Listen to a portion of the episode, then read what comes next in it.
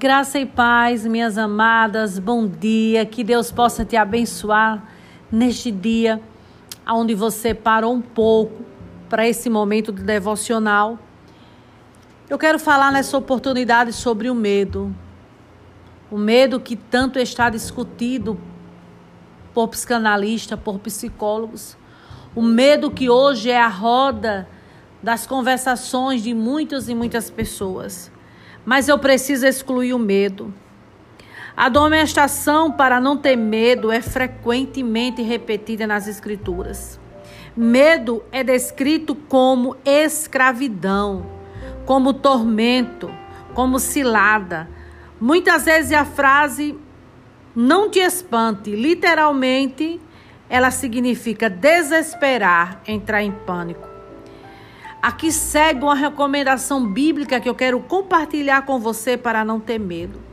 As Escrituras, a Bíblia Sagrada, oferece uma longa lista de coisas com as quais os crentes não devem se preocupar. Você está preocupado com a sua provisão?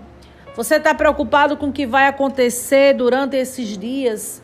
Mas eu quero lhe dizer em alto bom som nessa oportunidade de dizer a você que Deus é um Deus de provisão.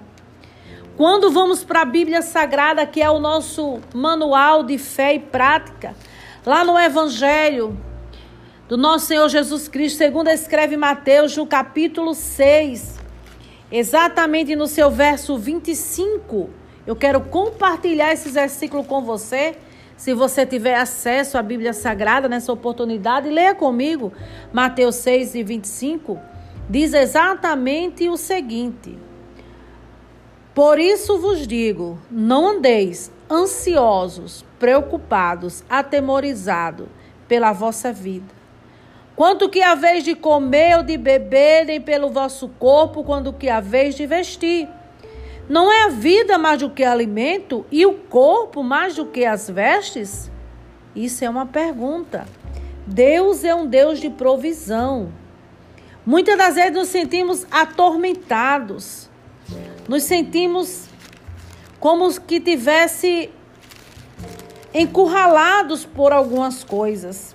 E nesse, nesse dilema que vivemos do medo, o medo que às vezes nos oprime, o medo que nos afasta de Deus, o medo que, que nos vai fazer excluir a nossa fé, nós temos que ter certeza que se estamos preocupados com a provisão, com o que vai acontecer, Deus é um Deus de provisão.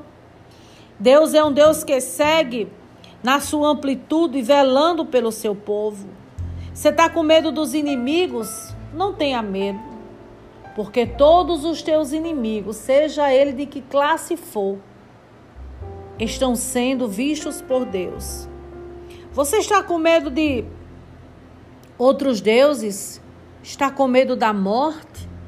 O Salmo 23, o versículo 4, o verso 4, ele diz exatamente o seguinte: Ainda que eu ande pelo vale da sombra da morte, não temerei mal algum.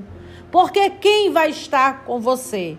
Porque tu estás comigo, o Senhor Deus está com você, o teu bordão e o teu cajado me consola. Olhe que coisa linda, maravilhosa. E vamos adiante. Você está com medo do exército, das guerras, da sua reputação, do que as pessoas podem dizer a seu respeito, do que alguém disse lá no passado de você? Não tenha medo, não tenha. O Salmo 71. Vamos conferir. O Salmo 71, versículo 24, vai falar sobre isso. A tua reputação. É o medo que você tem. É esse medo então eu quero lhe dar boas novas. Salmo 71, o versículo 24 diz exatamente o seguinte. Nós vamos trazer para você essa mensagem. 71, 24 diz assim: Igualmente a minha língua celebrará a tua justiça todo dia, pois estão envergonhados e confundidos os que procuram mal contra mim. Envergonhados e confundidos ficarão todos que se levantarem a manchar a tua reputação. Está com medo dos dias que se seguem, os dias maus, os dias tenebrosos que temos enfrentado, os dias que há tantas coisas que dizem, tantas profecias do que vai acontecer. A maior profecia é a bíblica, a bíblica. Então você tem que se segurar nela, tem que aguardar nela, porque o Senhor tem na palma da sua mão escrito o teu nome, a tua redenção. Aleluia! Não tenha medo dos dias maus. Não tenha medo do que vai se seguir, porque aquele que habita no esconderijo do Altíssimo, a sombra do Onipotente descansará. Direi do Senhor, Ele é meu Deus e o meu refúgio. Aleluia. Glória a Deus. Salmo 49, vamos ver o que diz o salmista Davi mais uma vez, no versículo 5, diz, diz, diz o seguinte: Porque eu hei, porque eu hei de temer nos dias da tribulação, quando me saltei a iniquidade dos que me perseguem, dos que confiam nos meus bens, e na muita riqueza se gloria, o que, que ele iria ter medo? Dos dias maus? De forma nenhuma. O que, que está extingando você nesta manhã ter medo? É a saúde, que pode estar fraca? É ansiedade? É as ameaças dos outros? O que te faz medo? É o sofrimento? É dessa peste que está assolando todos nós? Não tenha medo, os que confiam no Senhor serão como o monte de Sião, de Sião, que não se abala, mas permanece para sempre. Aleluia. Não é fácil dizer assim, não tenha medo. Todos nós temos, porque é normal, uma coisa da nossa humanidade. Mas que nessa manhã você pode jogar fora esse medo e dizer: Jesus, tu és a minha rocha. Jesus, tu és o meu refúgio. Eu confio em ti. Ainda que mil caia à minha direita, dez mil à minha esquerda, mas eu seguirei confiando em ti. São oferecidas também razões para não ter medo. Quais as razões para mim não ter medo, irmã Marinalva? Você é criação de Deus. Ele luta por você, você é amada. Ele é seu auxílio. Você é mais valiosa do que os pardais. Aleluia. A razão mais citada é a presença de Deus na sua vida. Você é morada do tabernáculo, você é tabernáculo de Deus. O Espírito Santo está com você todos os dias. Ele não tem te abandonado, ele tem feito prova disso. Ainda que você ande pelo vale da sombra da morte, ele está com você. Receba essa vitamina nesse nesse dia. Receba essa injeção do céu para que você possa prosseguir. Aleluia. Você não precisa pe pedir a presença de Deus. Ele está aí com você na sua cozinha, no seu quarto, na sua sala, aonde você está, ele está com você, porque ele habita em você. Você tem a palavra dele a seu respeito. Mas muitas vezes você precisa pedir a percepção da presença dele.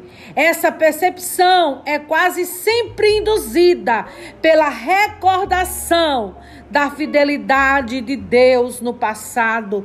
Eu quero encerrar exatamente lendo para você Deuteronômio, capítulo 7, versículo 18 e 19. Eu quero encerrar essa minha meditação com você, essa reflexão, o que está escrito em Deuteronômio. Você vai ler comigo se puder, se der, nessa manhã. Eu quero encerrar lendo isso com você. Exatamente, Deuteronômio capítulo 7.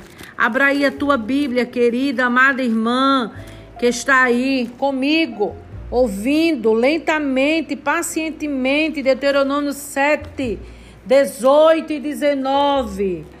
Nós vamos ler nós vamos encerrar essa meditação, lembrando, trazendo à memória as coisas que Deus tem nos prometido, lembrando que Ele é fiel, Ele não muda, ainda que o homem não mantenha a sua palavra, mas Deus mantém a sua. Aleluia! Glória a Deus.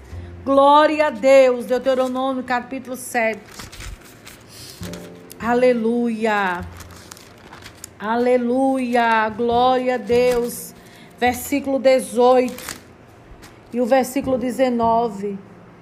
Delas não tenha temor, lembras do que o Senhor teu Deus fez a Faraó e a todo o Egito, das grandes provas que, vi, que viram os teus olhos, e dos sinais e maravilhas, e a mão poderosa, e braço estendido, com que o Senhor teu Deus te tirou, assim fará o Senhor teu Deus com todos os povos os quais temeis.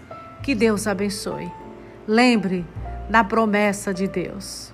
Não se sinta só.